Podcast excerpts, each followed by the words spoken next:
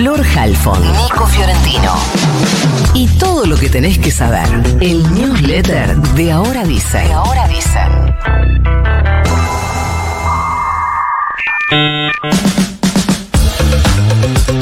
Primer día hábil de vacaciones de invierno en gran parte del país, aunque algunas provincias ya tenían eh, vacaciones de invierno, así que ya llevan una semana adentro. Pero hoy todo el país está de vacaciones. Sigue habiendo algunas demoras y cancelaciones en Aeroparque, esta vez cuestiones propias de la cantidad de gente que viaja. Por otro lado, hay Tecnópolis para el área metropolitana de Buenos Aires y quienes se acerquen, hay eventos gratuitos que está organizando el gobierno de la ciudad, otros del gobierno bonaerense y en varias provincias variedades sin costo, así que tendremos todo ello presente.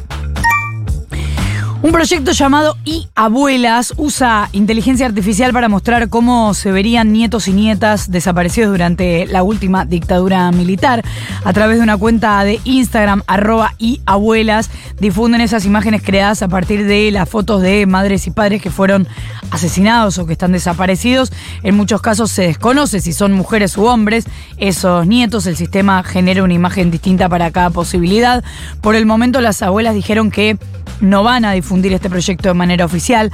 Hay objeciones dentro de algunos organismos, pero por supuesto que siguen en la búsqueda de los nietos desaparecidos con sistema de tecnología avanzada. Recordemos que ellas impulsaron la creación de lo que llaman el índice de abuelidad entre las trabas que representaba la identificación de personas sin la presencia de sus padres y madres.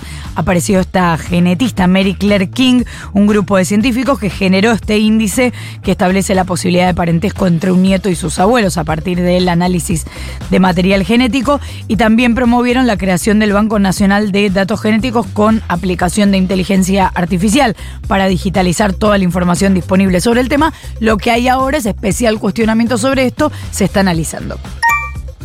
La organización ambientalista Greenpeace lanzó una consulta popular para que la ciudadanía opine si los desmontes ilegales y los incendios de bosques nativos tienen que ser o no considerados delitos penales. Según Greenpeace, en Argentina se pierde una hectárea de bosques cada dos minutos y más de la mitad de los desmontes es ilegal.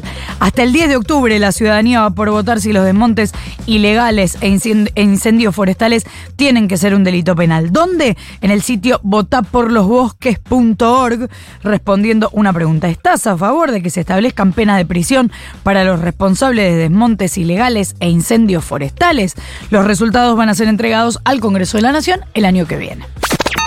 Histórica e inesperada victoria de Juntos para, en realidad se llama Unidos, Unidos para cambiar Santa Fe, el sello que surgió de la alianza entre, y acá viene la confusión, Juntos por el Cambio y el Socialismo santafesino, eh, histórica por la amplísima diferencia que le sacó el peronismo y por la catástrofe electoral del peronismo en las pasos santafesinas, e inesperada por el fracaso, otro más, de las eh, encuestadoras. Unidos para cambiar Santa Fe, que es la alianza de justamente el PRO, la UCR y ahora el socialismo, sacó el 63% de los votos. Juntos Avancemos, que así se llama la alianza peronista, sí, utiliza el junto de Juntos por el Cambio y si sos medio eh, despistados podías cometer eh, un error en el cuarto oscuro que por el resultado evidentemente no pasó. Eh, Juntos Avancemos, que es la alianza peronista, sacó el 28% de los votos. Entre los dos espacios eh, sumaron el 91% de los votos, una polarización absolutísima. Recordemos que nosotros veníamos contando que una de las cosas que iba a pasar en esta elección era que se iba a romper el escenario de tres espacios electorales fuertes, que lo que venía pasando, antes existían Juntos por el Cambio, el socialismo aparte y el peronismo aparte, la alianza de Juntos por el Cambio más el socialismo rompió ese esquema de tres tercios. Bueno, ¿qué pasó en las internas? En la paso eh, opositora arrasó Maximiliano Puyaro, ex ministro de Seguridad de la provincia, con el 32,5% de los votos, el doble, exactamente el doble de lo que le auguraban las encuestas.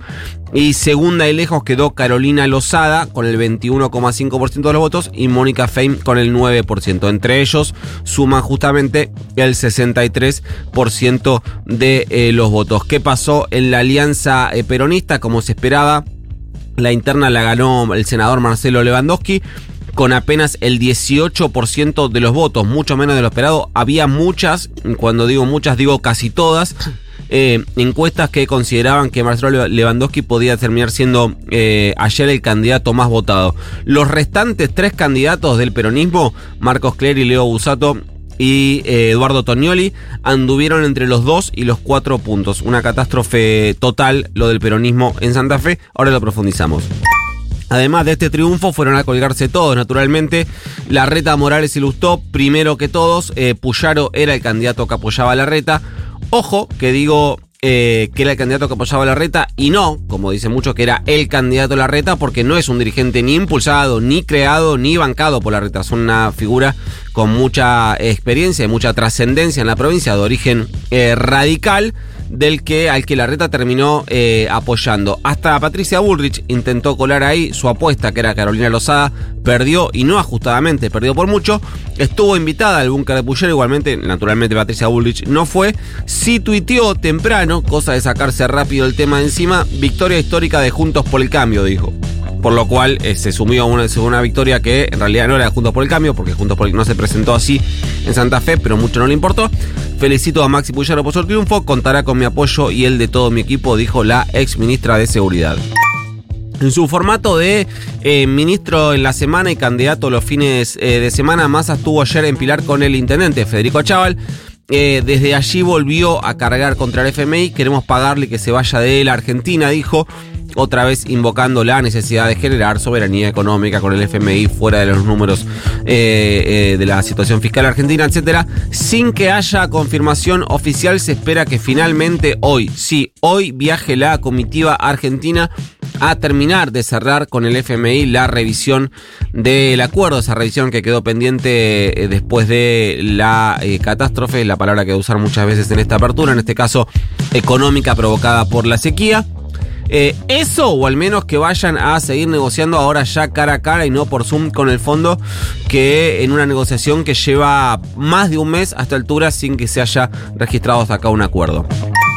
¿Por qué se necesita urgente este acuerdo? ¿Qué es lo que miran en economía? Bueno, que necesitan los dólares antes de las elecciones del 13 de agosto. Es estadístico, no lo voy a inventar yo, que previo a las elecciones crece la dolarización de la economía, la incertidumbre que activa sobre todo las cuevas, en el peor de los casos para los ahorristas más chicos, digo el peor de los casos porque son los que mueven eh, cifras más chicas o los dólares financieros para los que tienen más guita o las posibilidades bancarias de hacerlo, para las empresas incluso, eh, que acá sí se mueve mucha más guita.